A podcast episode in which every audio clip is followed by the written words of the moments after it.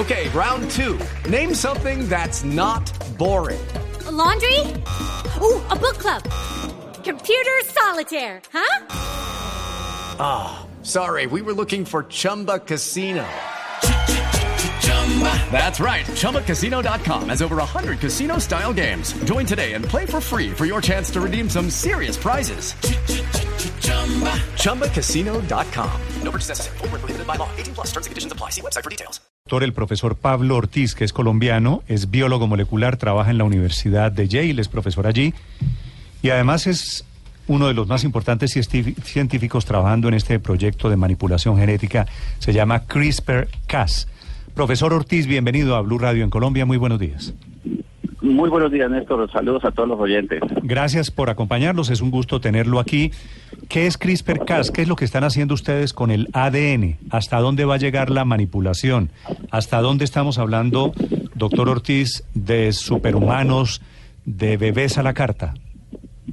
Bueno, eh, CRISPR-Cas es una tecnología nueva que permite editar de forma muy rápida el genoma, poder cambiar una base para producir, por ejemplo, una proteína, para arreglar la proteína o para mejorar una proteína. Eh, lo de los bebés a la carta y lo de los superhumanos todavía es ciencia ficción, por así decirlo, pero, pero va en el camino de poder hacer esas cosas. Es simplemente editar el genoma que tienen los organismos al gusto del investigador en este caso.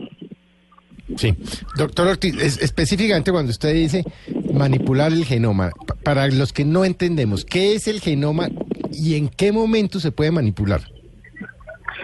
El genoma es toda la cantidad de información genética que tienen los organismos. Cada una de sus células eh, tiene un núcleo y dentro de ese núcleo hay una información genética.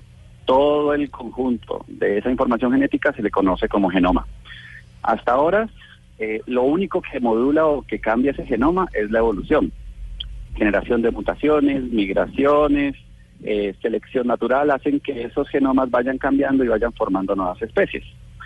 Ahora, eh, la técnica de CRISPR lo que nos permite es poder cambiar a nuestro, a nuestro antojo, por así decirlo, esas, ese genoma, esa información genética.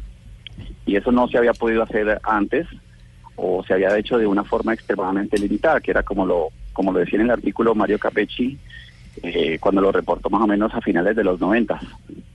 ¿De qué manera podría eventualmente, doctor Ortiz, editarse, si ese es el símil, la comparación, el genoma humano, por ejemplo, para eliminar o para curar el cáncer. No sé si se puede hacer ya cuando el cáncer está sobre eh, en el organismo de una persona o en el cuerpo de una persona o si tendría que ser antes de en, el momento de nacer o antes de nacer. Eso cómo son los tiempos y cómo funciona para el tratamiento de las enfermedades. Excelente pregunta, Néstor. Pues justamente la gran ventaja de esta tecnología es que las terapias génicas, es decir, terapias en las que se modifican los genomas, eh, se pueden hacer en el mismo paciente, en el mismo individuo cuando ya está desarrollando el cáncer. Eh, muchas de las enfermedades se conocen como monogénicas y se, la causa de las enfermedades es que un solo gen falla y genera pues la enfermedad.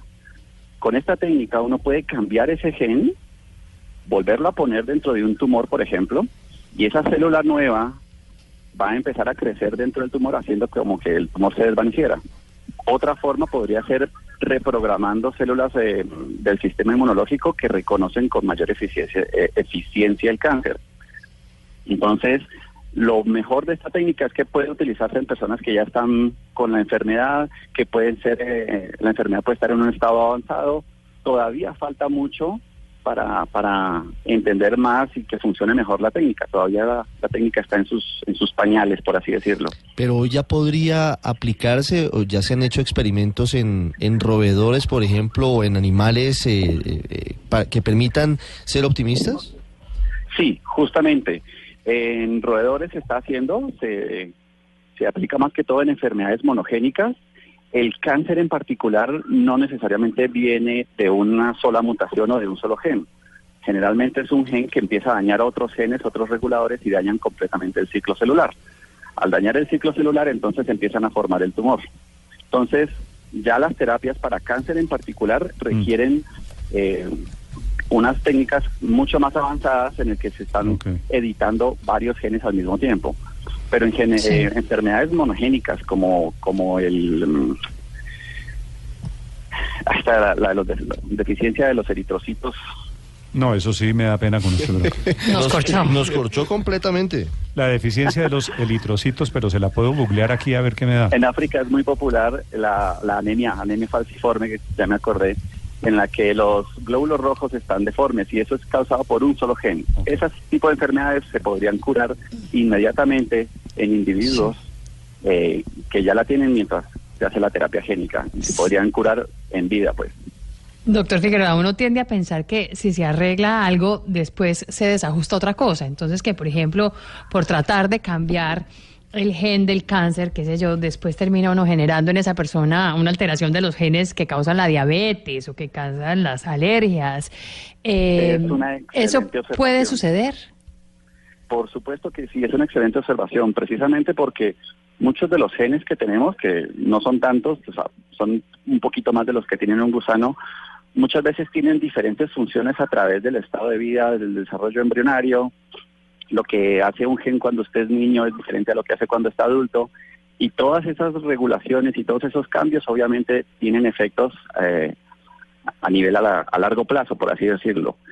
Todavía nos falta entender mucho sobre cómo interactúan esos genes a nivel, a nivel del tiempo para, para saber exactamente cómo una terapia podría funcionar. Ok. Todavía falta conocer bastante sobre eso. Doctor pero es una Ortiz. excelente apreciación. Hemos estado hablando de varias enfermedades eh, de diverso tipo y usted me va a eh, perdonar la, la pregunta tan cosmética, pero es que a mí desde pequeño me decían que por eh, los genes de mi Le va, a papá, hacer, le va a hacer una pregunta, Pregunta personal. personal, ¿no? personal, sí, sí, Por sí. los- no le importa, por los genes de mi papá, yo quiero saber para yo, dónde va. yo iba a quedar calvo. Mi papá es calvo y pues yo quedé O calvo. sea, le está preguntando Ricardo González, doctor Ortiz, que es un Ajá. muchacho. ¿Cuántos años tiene usted, Ricardo? Yo tengo 27. 27 y es calvo desde que yo lo conozco hace 7 años. O sea, Es calvo desde que nació. Sí, o sea, No, nació, cuando nació tenía más pelo que hoy en día. La pregunta, Ricardo, ¿cuál es? No, mi pregunta es si eventualmente yo eh, para mis hijos podría eh, aplicar algo así, digamos, una- un cambio genético para que la calvicie no aplique en Le, ellos. le amplío la pregunta para que no quede Ya. tan personal. ¿Es posible que en esa manipulación genética uno le arregle los defectos de uno a los hijos? Claro que sí. Todavía falta porque precisamente con lo que decíamos antes, no sabemos si esos genes al cambiarlos en un estado embrionario a un estado de niñez pueda modificar otras regulaciones, otros otros otros procesos celulares, otros procesos biológicos. Pero eventualmente, si no hubiera problema y asumimos que no va a haber ningún cambio, Mm. perfectamente se podría hacer. Sí. Ah, Arreglar Doctor, enfermedades, poner otras propiedades, hacer individuos más inteligentes, más altos, más fuertes, más robustos. doctor Ortiz, déjeme hacerle, la- con base en esta última respuesta, una última pregunta. Claro. ¿Ustedes no tienen cierto escrúpulo, cierta aprensión a jugar a ser Dios, a crear al humano perfecto? A ver, como cualquier técnica, como cualquier ciencia, como cualquier conocimiento puesto en buenas manos hace buenas cosas y en malas manos hace muy malas cosas.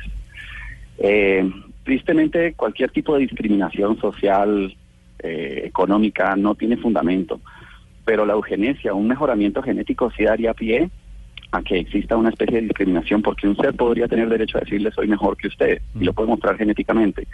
Espero que no lleguemos allá y que como cultura, como humanos, podamos entender eso y tengamos nuestras propias limitaciones y saberlas entender.